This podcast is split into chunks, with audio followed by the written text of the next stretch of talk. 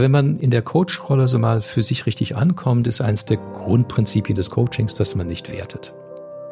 Man nimmt die Annahmen dessen, in, in, denen ein Mensch unterwegs ist, einfach für gegeben. Man wertet sie überhaupt nicht, weil es geht ja nicht darum, das Richtige oder Falsche dem anderen zu zeigen, sondern es geht erstmal darum, überhaupt zu lernen, wie jemand die Welt sieht und dann damit zu arbeiten. Und in der Art, wie ein Mensch die Welt erlebt und sieht, Chancen zu erkennen und Möglichkeiten aufzumachen und Handlungsansätze zu finden und auch zu begleiten.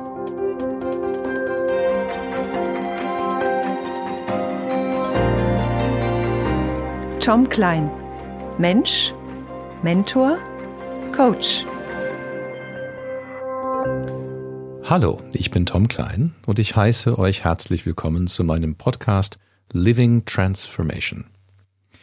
Seit circa 30 Jahren begleite ich Unternehmen, Personen und Persönlichkeiten bei ihren Transformationsprozessen. In all diesen Jahren hat sich ein Erfahrungsschatz aufgebaut, der für mich nur schwer zu dokumentieren ist.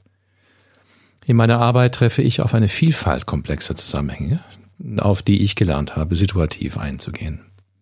Dafür greife ich auf die Erkenntnisse einer alles anderen als linearen Biografie zurück und arbeite zwar mit unterschiedlichen Ansätzen und Arbeitsweisen, die ich im Laufe der Jahre gelernt habe, aber letztendlich wirke ich durch die Weisheit in Bezug auf meine Themen, die sich allmählich bei mir eingestellt hat und an der ich Klienten einlade, teilzuhaben. Mit dem Vorhaben, ein Buch zu schreiben oder einen Podcast dazu aufzunehmen, bin ich bisher verzweifelt. Wie aber bei so vielen der wichtigen Themen des Lebens öffnen sich die Türen, wenn man aufhört zu versuchen, sie einzurennen und die Dinge stattdessen auf sich zukommen lässt. Die Idee zu diesem Podcast entstand ganz nach dieser Devise eher zufällig zusammen mit meinem Freund und Podcaster Alex Wunschel. Alex ist Experte in der Welt des Hörens und des Storytellings und produziert seit über 15 Jahren Podcasts.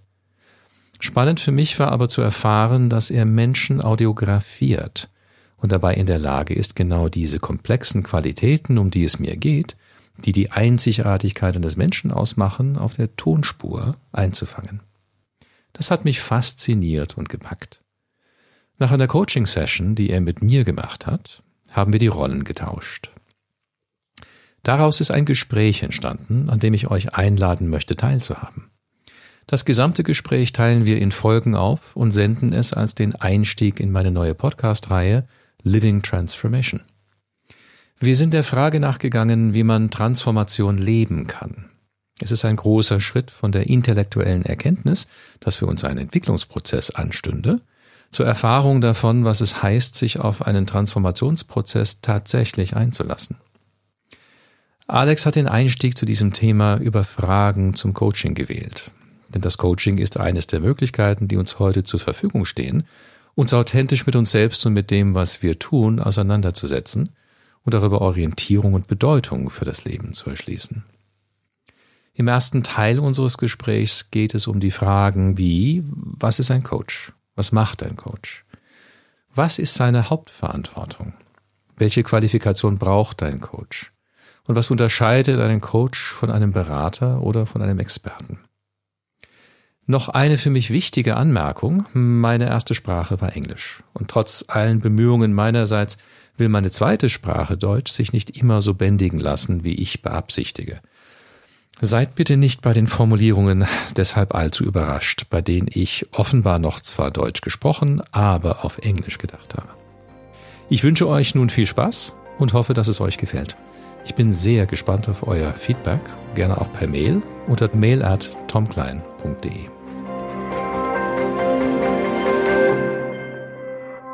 Tom Klein.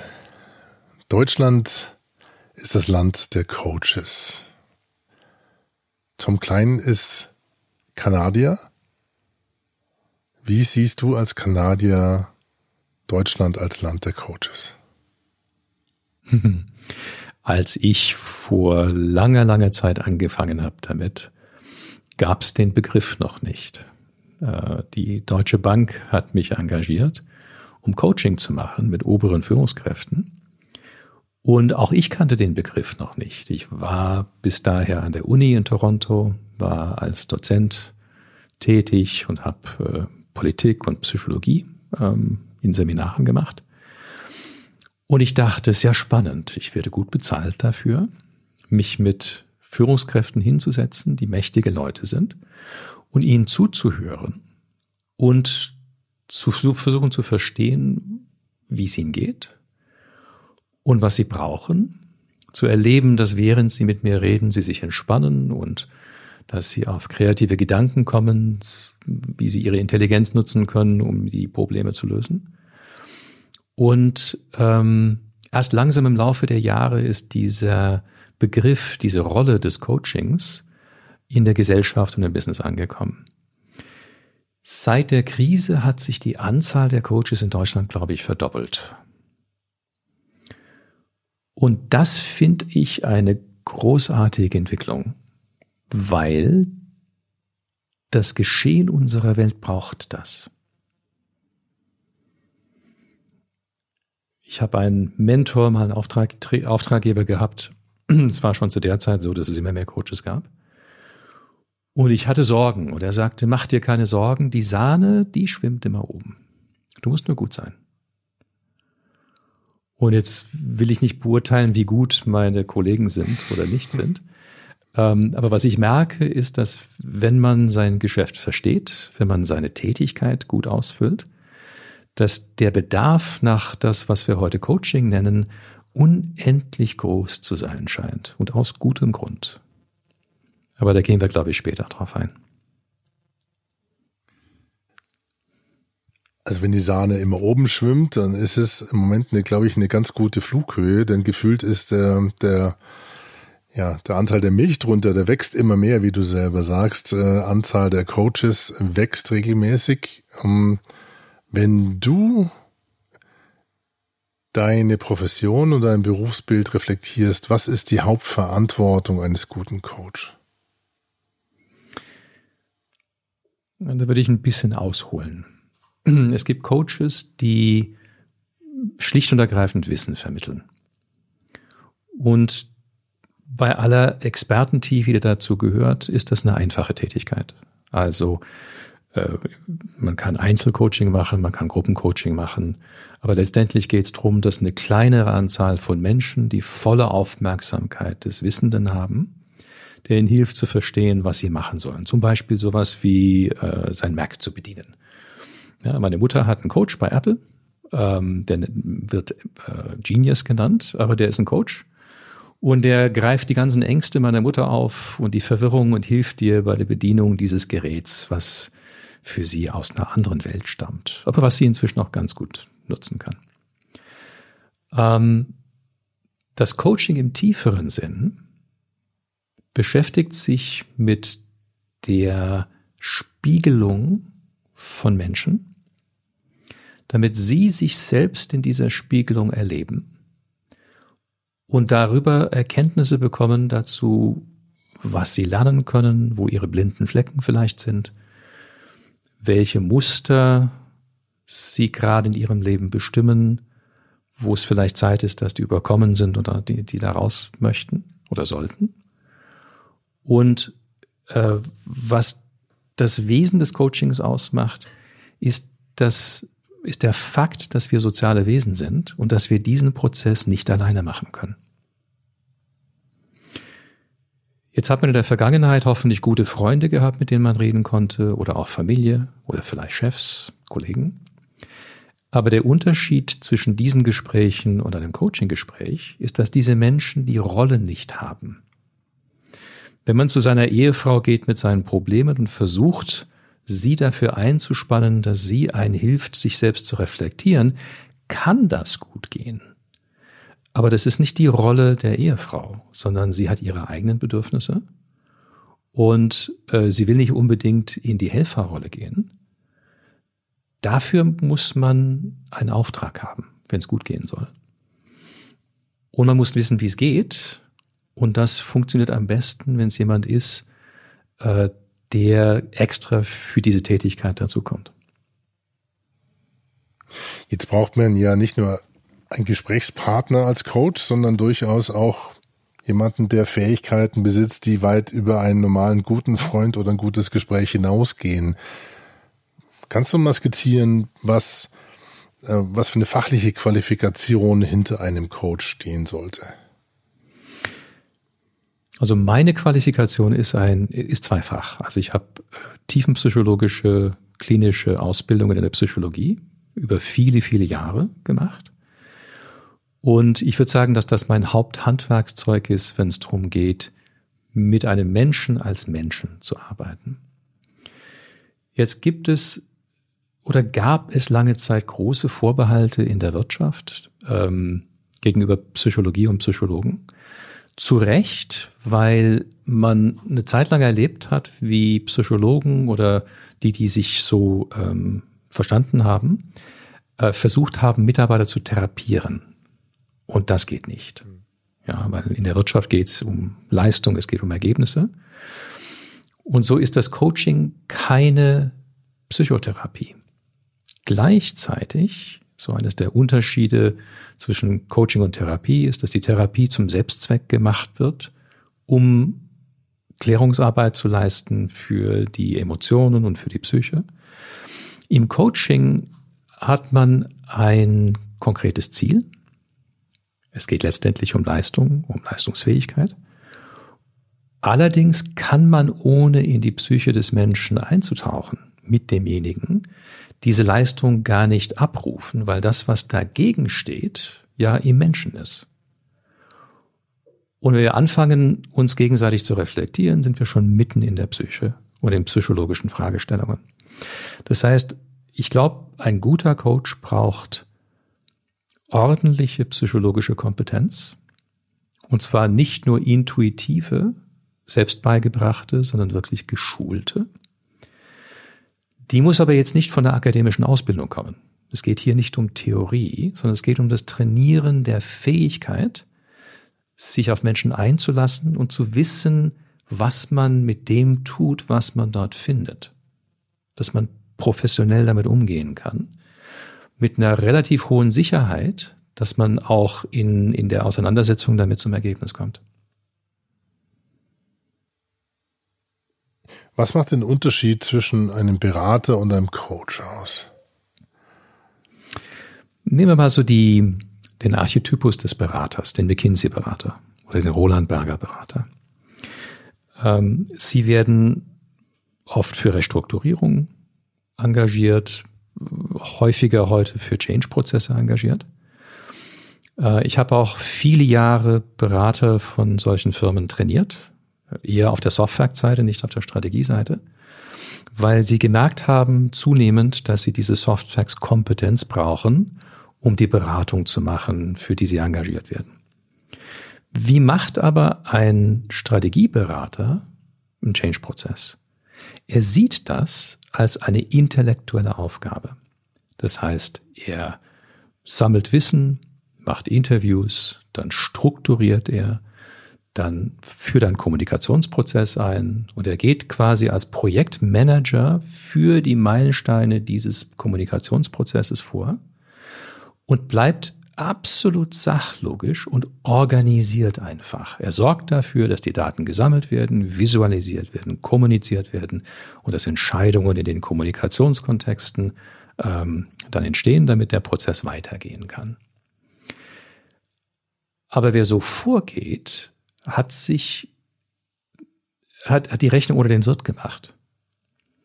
Denn dann ist der Mensch da mit all seinen Ängsten, Vorbehalten, Skepsis, ähm, Machtinteressen, kulturellen Vorannahmen. Und ein klassischer Berater wird sich einen Teufel tun, darauf einzugehen. Erstens ist es nicht sein Job, zumindest so wie ihn, er ihn versteht. Und zweitens, zweitens kann er es meistens nicht. Also diese brillanten McKinsey-Berater, die, ich habe die jahrelang erlebt, in unglaublich brillante, oft so junge Leute, die besten aus den Unis, ähm, die sehen intellektuell Muster in einer Geschwindigkeit und Zuverlässigkeit und sind diszipliniert in der Umsetzung auf eine Weise, wie man nur sagen kann, ey, die sind ihr Geld wert. Aber wehe, sie müssen sich mit dem, mit dem uneindeutigen, konfliktbehafteten, emotionalen, irrationalen des Menschen auseinandersetzen, was 90 Prozent der Umsetzung ausmacht. Da stehen sie oft auf dem Schlauch. Und jetzt mag der, der Switch zu dieser Frage vielleicht gerade irritiert haben, aber ich finde das Spannende, was gerade, auch äh, was du am Anfang gesagt hast, dass es gerade in Zeiten der Krise eine, eine ganz große neue Zahl von Coaches gibt. Ähm, das irritiert etwas. Weil wenn man landläufig dann rumfragt, was für fachliche Qualifikation oder in welchen fachlichen Bereichen diese Coaches unterwegs sind, dann sind so Stilblüten mit, mit dabei, dass jemand zu mir sagt, er hat jetzt einen Coach, äh, der Coach macht ihm einen Sales Funnel und äh, baut dann auch die, gleichzeitig die Webseite mit dazu und äh, bezeichnet sich als Coach.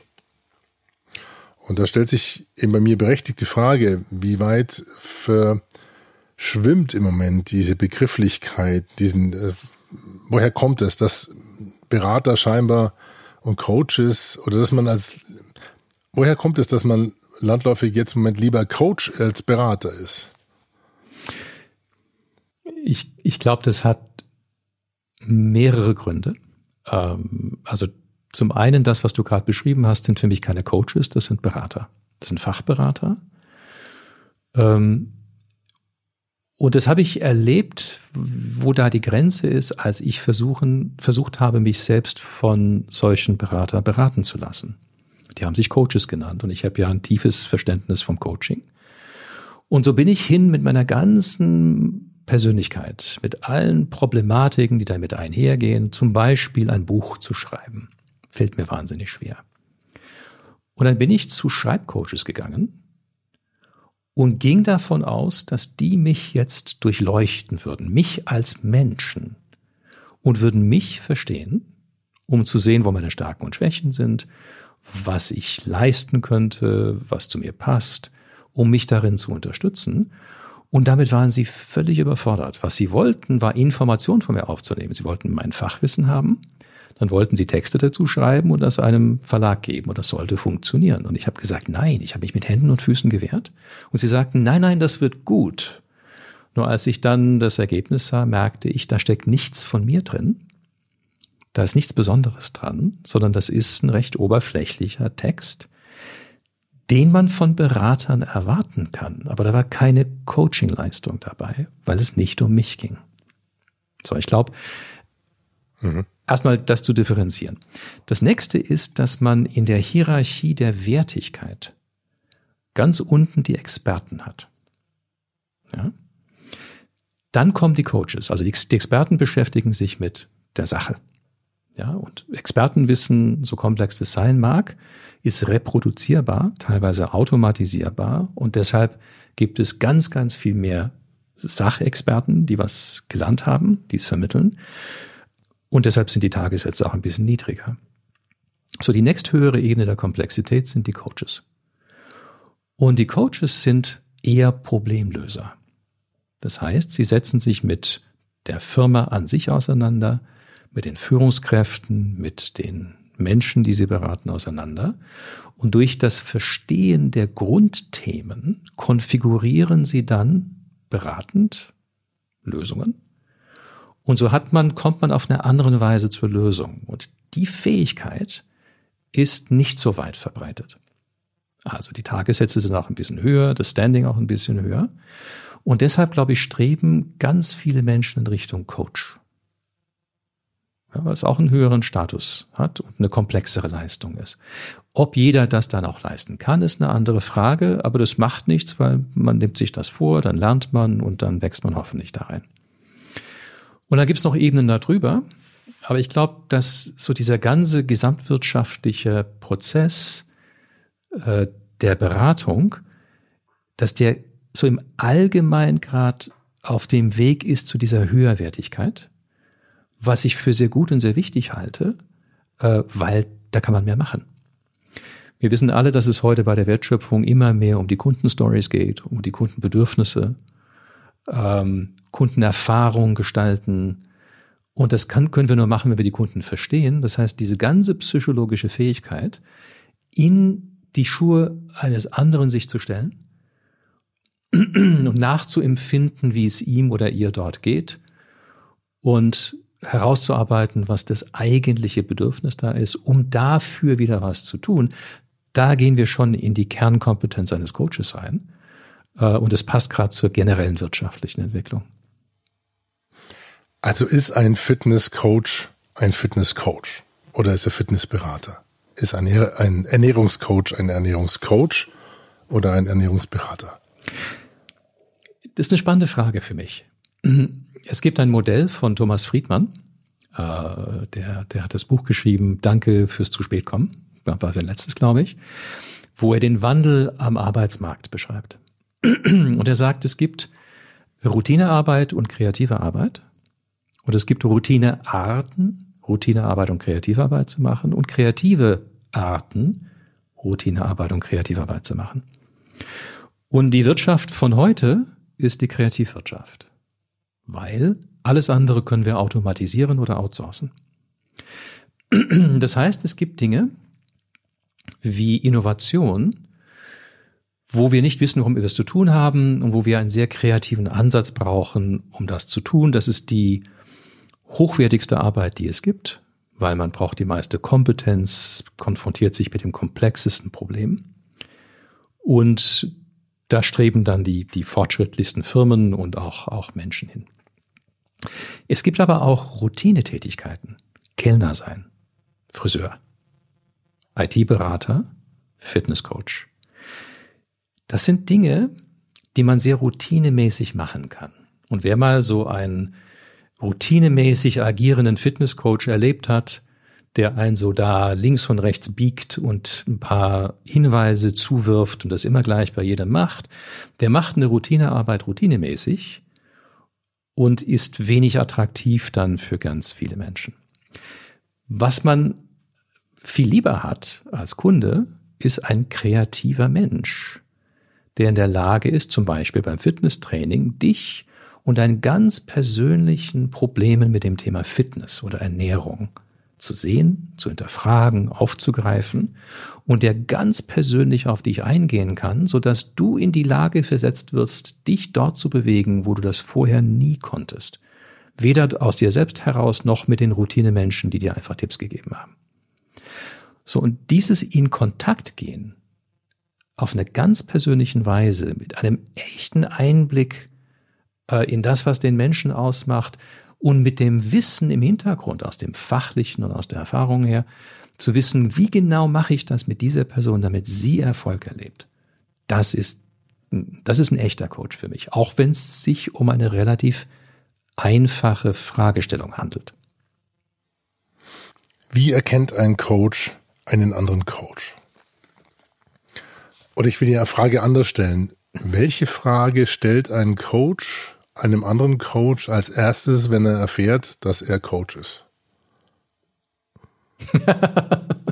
ich habe gelernt, mich da sehr zurückzuhalten. Was passiert, wenn zwei Coaches aufeinandertreffen? Ja, früher, früher gab es so eine leichte, einen leichten Hahnentanz. Also als ich am Coach werden war, war das Ego noch mehr damit verwoben. Und dann äh, gab es das, das Messen, was man bei allen Dingen tut, wenn das Ego davon abhängt. Ähm, aber wenn man in, in, in der Coach-Rolle so mal für sich richtig ankommt, ist eines der Grundprinzipien des Coachings, dass man nicht wertet. Man nimmt die Annahmen dessen, in, in denen ein Mensch unterwegs ist, einfach für gegeben. Man wertet sie überhaupt nicht, weil es geht ja nicht drum das Richtige oder Falsche dem anderen zu zeigen, außer an, an Grenz, in Grenzfällen, wo es dann ganz offensichtlich oder gefährlich ist oder was immer. Ähm, sondern es geht erstmal darum, überhaupt zu lernen, wie jemand die Welt sieht. Und dann damit zu arbeiten. Und in der Art, wie ein Mensch die Welt erlebt und sieht, Chancen zu erkennen und Möglichkeiten aufzumachen und Handlungsansätze zu finden und auch zu begleiten, wenn das gewollt wird.